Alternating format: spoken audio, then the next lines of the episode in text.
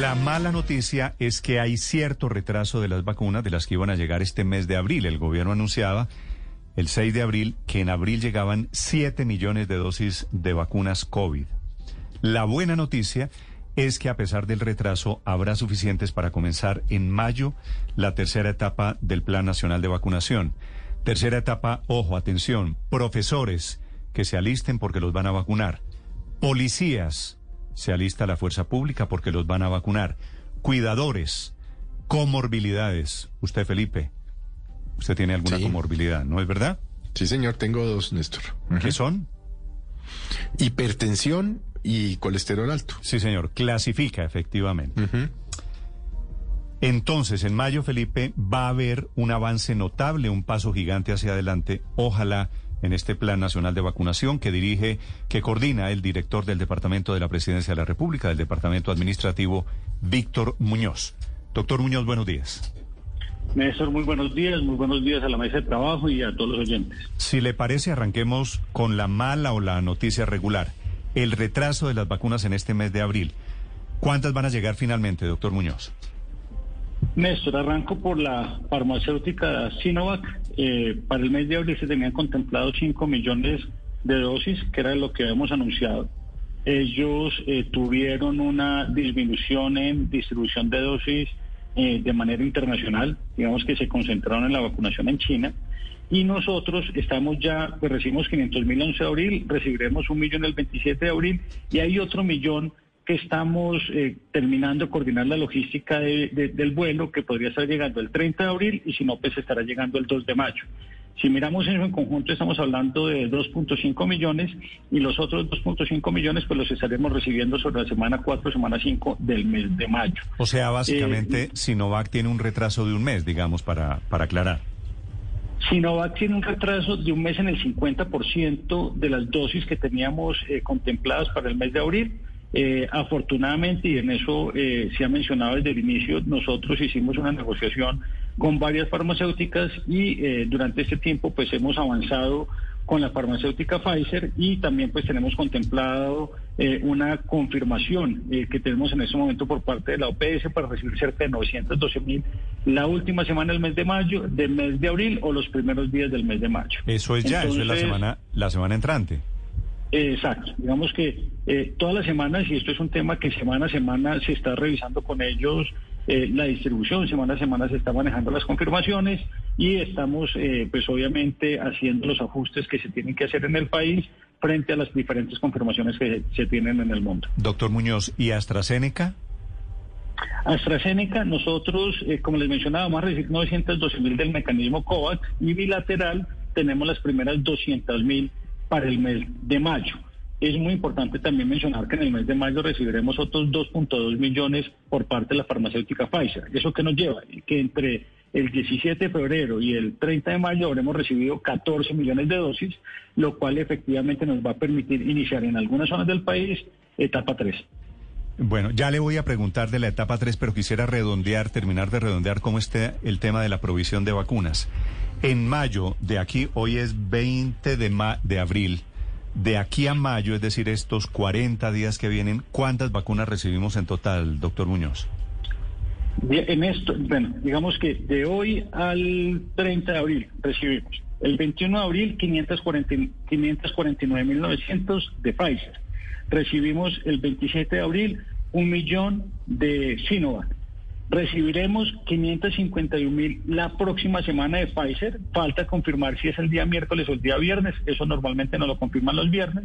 Y recibiremos, estamos en este momento que nos termine de confirmar OPS otras 912 mil. Eso nos llevaría a nosotros que estaríamos recibiendo más o menos Tres millones. 200, 200 sin las de OPS, y, pues, perdón, sin las de COVAX y 300 sin las incluimos. Y, y 3 millones si las Sí, las incluimos. incluimos, exacto. Sí las incluimos, exactamente. O sea, la expectativa es 3 millones de vacunas a través de diferentes mecanismos, negociación bilateral. Pfizer, Sinovac y AstraZeneca fundamentalmente en las próximas semanas. Doctor Muñoz, ¿Qué garantía existe de que las vacunas por el mecanismo COVAX lleguen cuando las estamos esperando? Ya hay un compromiso claro, al menos del primer envío de más de 900 mil, entendiendo que COVAX ha tenido dificultades para cumplirle a los países que han eh, entrado en ese mecanismo. Sí, nosotros estamos revisando permanentemente, eh, en este caso con la, OEP, la OPS, recordemos que digamos que el mecanismo COVAX para la parte final del tramo de logística hace eh, ese tránsito a través de la OPS. Nosotros tenemos confirmación en este momento que a nosotros que estarían entregando en Holanda cerca del 26, 27 de abril estas 912 mil dosis y de ahí tendríamos el proceso logístico de distribución a Colombia. En ese momento, ese paquete que ya está asignado tendríamos garantía. Y también tenemos para el mes de junio una confirmación de 1.092.000 dosis por mecanismo COVAX de Pfizer. Entonces, digamos que eso ya en ese momento está garantizado porque está en los cronogramas y en las agendas ya distribuidas.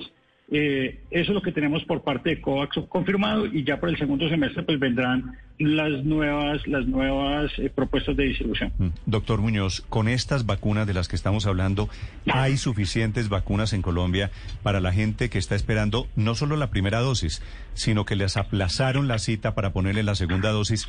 ¿Esto destraba el problema? Sí, es muy importante, Néstor, esa pregunta y es que en este momento para segunda dosis de Sinovac tenemos 843.510 personas. Estamos recibiendo un millón de dosis el 27 de abril. Con eso queda resuelto el tema de segundas dosis y lo más importante es que se hace dentro del paquete de cuatro a ocho semanas tiempo en el que, eh, de acuerdo al CDC en China, se puede aplicar la vacuna sin que pierda ningún tipo de efecto. Eh, doctor Muñoz, usted ayer en el programa de prevención y acción mencionó que en, al final de mayo tal vez se podría comenzar la tercera fase de vacunación en Colombia. Eh, ¿Sí vamos a tener las suficientes vacunas para completar esta segunda fase para ese momento? Eh, ¿O ya está, o, eso ya es una garantía? ¿Ya, ¿Ya usted tiene claro que sí podemos arrancar en mayo esa tercera fase? Sí, lo que tenemos nosotros sí es que ya con la garantía de estos números que les estoy entregando, que son lo que tenemos ya confirmados de despachos, y en el caso de Sinovac, que es el más complejo que ya eh, queda resuelto con estos envíos, vamos a poder iniciar eh, etapa 3 muy seguramente la última semana del mes de mayo en algunas zonas del país. Entendemos la importancia, como lo mencionaba Néstor, fuerza pública, maestros, cuidadores, comorbilidades, es una de las etapas eh, más importantes que nos, que nos faltan, eh, porque con eso terminamos de proteger a la población más vulnerable eh, en términos de la pandemia. y doctor Muñoz, pero ya las EPS se están preparando para ello, porque aparentemente si, han tenido un poco de dificultades en agendamiento de las personas mayores y los demás que ya han sido vacunados. ¿Cómo va a ser esta nueva fase? Las personas que nos están escuchando en este momento, ¿qué deben tener, qué deben saber para eh, estar eh, actualizados sus datos y para que cuando vayan a agendar las EPS ellos estén ya listos? Sí, en esto es fundamental hacer el proceso de actualización de información, como usted lo menciona, en las EPS. A través del portal de Mi Vacuna se estará eh, mostrando cuáles son las personas que se encuentran en etapa 3. Uno consulta con su cédula si allí aparece, si no aparece, uno reporta la novedad, pero lo más importante es comunicarse con la, con la EPS para que haga el ajuste en términos de información. Eso nos genera velocidad todo, le permite a las IPS en el momento de la vacunación tener el agendamiento de manera correcta y lo que podemos ir haciendo en estos días, en este momento, es que garantizar que los datos y la información correspondiente a teléfono, dirección, esté eh, ya disponible en las plataformas.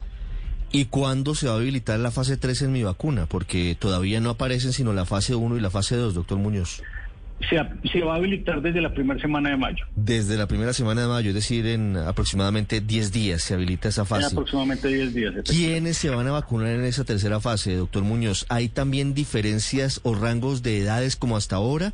¿O aquí cambia la metodología de selección de los vacunados?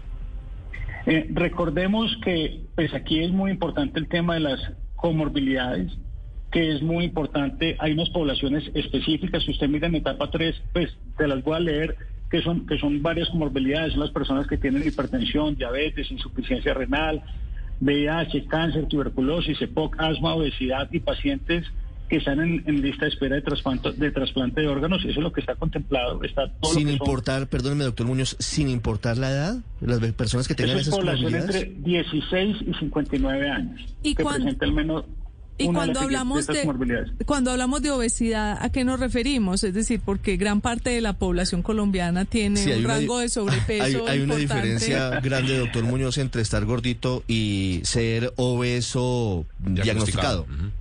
Bueno, yo, yo en eso recordemos que soy ingeniero, yo no soy doctor, pero pues asumo que en la historia clínica estará claramente definido la condición de obesidad. Sí, eso tiene que ser con médico, no es que yo me siento gordito y entonces llego a ponerme la vacuna. Eso, es muy importante, Néstor, y es que esa información de agendamiento precisamente se hace desde las EPS y allí reposa la historia clínica de los pacientes. No es que yo me levanté y considero que tengo alguna de esas comorbilidades, entonces debo ser vacunado. No, es que esa información precisamente ya está en las historias clínicas y para eso es que se utilizan en esta fase y poder hacer un, agendamiento correcto. Obviamente, eh, por el volumen de personas, pues eso se irá haciendo eh, muy seguramente también arrancando por las personas que tienen estas comorbilidades, pero pues que también tienen mayor edad. Sí, doctor Muñoz, ¿tienen ustedes un censo, un cálculo de cuántas personas con estas comorbilidades en serio hay en Colombia? El número de personas, eh, si no estoy mal, asciende como a 2 millones, Néstor. En ese momento no tengo el dato, el dato exacto, pero no, perdón, 4 millones 700. Es lo que tenemos contemplado en la etapa 3. 4 millones 700 obesos, hipertensos, diabéticos, con problemas Sí, pero, pero recordemos que ahí también están maestros, también tenemos eh, fuerza pública, también tenemos eh, cuidadores, es decir, eh, eso es todo lo que comprende la, etapa 3. A todas estas personas, maestros, por ejemplo, y policías, ¿los contactan o ellos deben presentarse un poquito al desorden, un poquito precipitadamente a su CPS a que los vacunen? No, a todos los contactan y eso es muy importante porque es que parte de las razones del agendamiento es evitar las aglomeraciones. Lo último que queremos es que en el proceso de vacunación se genere un proceso de contagio. Entonces, como en todo y como ha venido funcionando, se van haciendo agendamientos y si en algún momento los agendamientos están agotados y aún faltan personas que cumplan esas condiciones y no hayan sido agendadas, agendadas se generan criterios de liberación para que eh, se, haga de manera, de manera libre, pero eso es en el último momento de la etapa. ¿Por qué no vacunar, doctor Muñoz, a los maestros en las aulas? Y citarlos en sus respectivos colegios, escuelas, universidades, lo que sea, eh, en ciertos momentos y ponerles allá las vacunas para salir de todos precisamente de una manera rápida y efectiva. Pues como hemos venido viendo es, se han venido implementando diferentes logísticas en la vacunación, hay unas que se han venido haciendo en vehículo, hay otras que se hacen en grandes centros como coliseos, eh, hay otras que se hacen directamente en las IPS, y es que a medida que vamos avanzando las etapas, se van generando mayor alternativa logística. Muy seguramente en algunos casos haremos vacunación en centros educativos, pero pues eso dependerá mucho de la IPS y del ente territorial en el que estemos hablando. Doctor Muñoz, ¿en qué va el tema de la autorización para el sector privado mm, para que puedan poner la vacuna? Eh, el día de hoy, finalizando el día, muy seguramente el ministro de Salud estará expidiendo la resolución que autoriza el proceso de negociación, compra y aplicación de mm. vacunas por parte del sector privado. Eh, los detalles pues, ya serán entregados por parte del ministro de Salud, pero pues eh, cumple los principios generales que hemos venido discutiendo en las diferentes mesas técnicas, que tiene que ser eh, biológicos que, sido, que han sido autorizados por parte del INVIMA para uso de emergencia, que tienen que cumplir el criterio de aplicación para eh, empleados y o familiares de los mismos hasta cierto grado de consanguinidad y donde pues están una cantidad de condiciones frente a lo que son las cadenas logísticas eh, y responsabilidades para la aplicación de la misma. ¿A Pero partir, a partir de cuándo, a partir de cuándo esos privados pueden comenzar a comprar vacunas, doctor Muñoz? Si la resolución, como está, digamos, planteada, está en las últimas revisiones jurídicas, se expide el día de hoy, desde el día de mañana. Es decir, eso, eso es ya las condiciones. Obviamente tienen que presentar un plan, tienen que revisar eh, cuáles son los biológicos que van a, proponer y pues eh, la información que nosotros tenemos, o por lo menos algunos de ellos nos han mencionado, es que ellos ya tenían esas conversaciones bastante avanzadas, por lo tanto seguramente eh, pues debería ser muy rápido ese proceso. ¿Y usted tiene idea cuáles o quiénes van a ser los primeros privados que compran esas vacunas afuera? Eh, no, Néstor. Y frente a eso, eh, digamos que en esas conversaciones con las farmacéuticas, eh, la información que tenemos de las farmacéuticas es que ellos lo que esperarían seguramente es un proceso de compra agregada, dado que en ese momento los volúmenes que se negocian en el mundo eh, superan el millón de dosis por, por venta. ¿Qué quiere decir de compra agregada? Pues seguramente que se unan varias empresas o a través de varios gremios, gremios hagan un proceso de adquisición para varias de ellas y no un mercado eh, secundario como conocemos para otro tipo de biológicos. Sí, quiere decir no al de tal, sino que se junten empresas o empresarios y compren vacunas en una cantidad, me imagino, significativa. De acuerdo. Sí, doctor Muñoz. Aunque eso ya es una transacción entre privados, digamos que en esa parte ya el gobierno no, no participa. ¿Y qué farmacéutica está vendiéndoles? Pues, Néstor, frente a eso hay mucha especulación. La información que nos han dicho las farmacéuticas es que ellos en este momento no están realizando un proceso de venta. Sin embargo, esa información cambia semana a semana. Una vez se van agotando las negociaciones con los gobiernos y van incrementando las capacidades de producción en el mundo, eh, pues van cambiando esas condiciones. Esto es un mercado, esto, eso fue un mercado que arrancó agotado, eh, como en su momento lo fue el de ventiladores eh, pero recordemos que a los seis meses ya lo que había era una sobreoferta de producción en el mundo. Entonces, digamos que seguramente hacia eso, hacia eso iremos. Doctor Muñoz, y dentro de las conversaciones y observaciones que hicieron los empresarios sobre esa resolución estaba también la posibilidad, o más bien, que, no tuvieran que acogerse al, al, plan nacional, me refiero a las edades y a los tiempos que maneja y estipula este plan, y también sobre la responsabilidad, sobre los efectos de la vacuna en términos eh, farmacéuticos y médicos, que también pidieron ellos que no se los abrogaran, que no se los pusieran como su responsabilidad. ¿Sabe usted si eso al fin se pudo superar en la resolución final? Pues digamos que los detalles se los quiero dejar al ministro, pero el mensaje es, en el punto uno, esas observaciones eh, fueron tomadas en cuenta y es eh, que, digamos que se considera como un, grupo integral eh, los empleados de la empresa. Y aquí el mensaje es que obviamente pues irán diferentes al plan de vacunación porque eh, muy seguramente en muchos de los casos los empleados estarían en la etapa 4, por lo tanto no, no tendría sentido seguir esa, esa, esa, lógica. Y en el caso de las responsabilidades, eh, sí es un tema que definitivamente tiene que porque pues esto es un biológico, es un biológico que en el mundo tiene un uso de emergencia autorizado en condiciones especiales y excepcionales, por lo tanto, eh, pues digamos que esas condiciones sí, sí permanecen.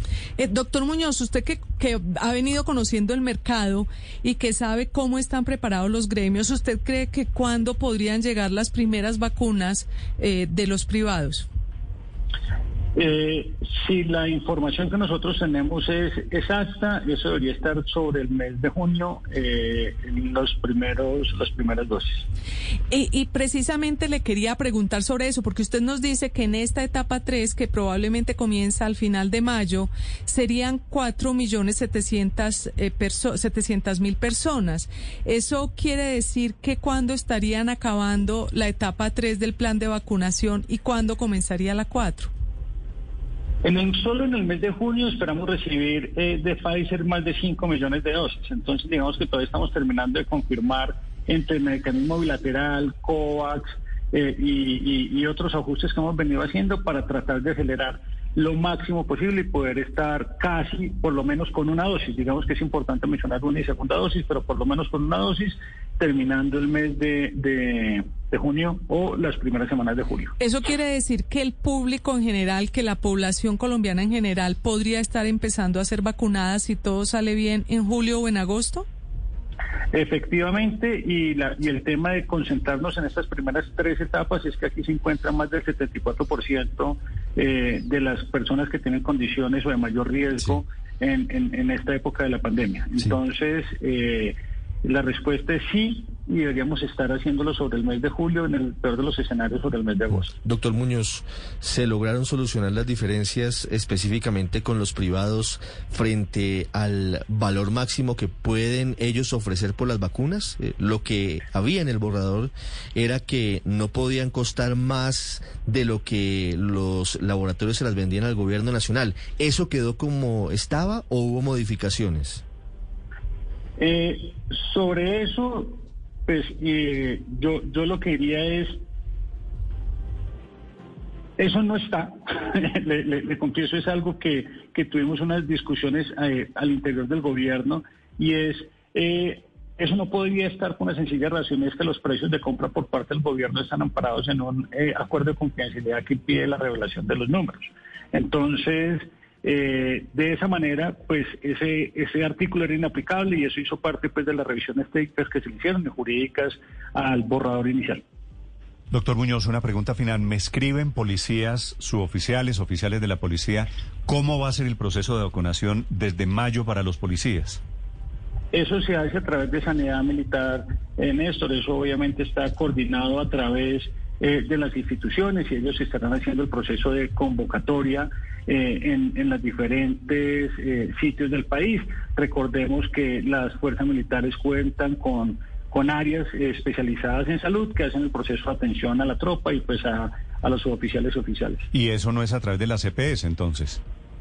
Ellos tienen eh, sus propias, su, su, propia, digamos, en el caso de la policía, tienen su propia sanidad militar, que es la que se está encargando de ese proceso, que además recordemos que en este momento es la que hace el proceso de aplicación de vacunas a los oficiales en uso retiro y a sus familiares. Víctor Muñoz es el secretario general de la presidencia hablando sobre la tercera fase de vacunación, sobre la llegada de nuevas vacunas para garantizar primera y segunda dosis en el caso de que quienes ya recibieron la primera puedan completar el ciclo 732. Doctor Muñoz, gracias. No, Néstor, muchas gracias a ustedes y una feliz mañana. Estás escuchando Blue Radio.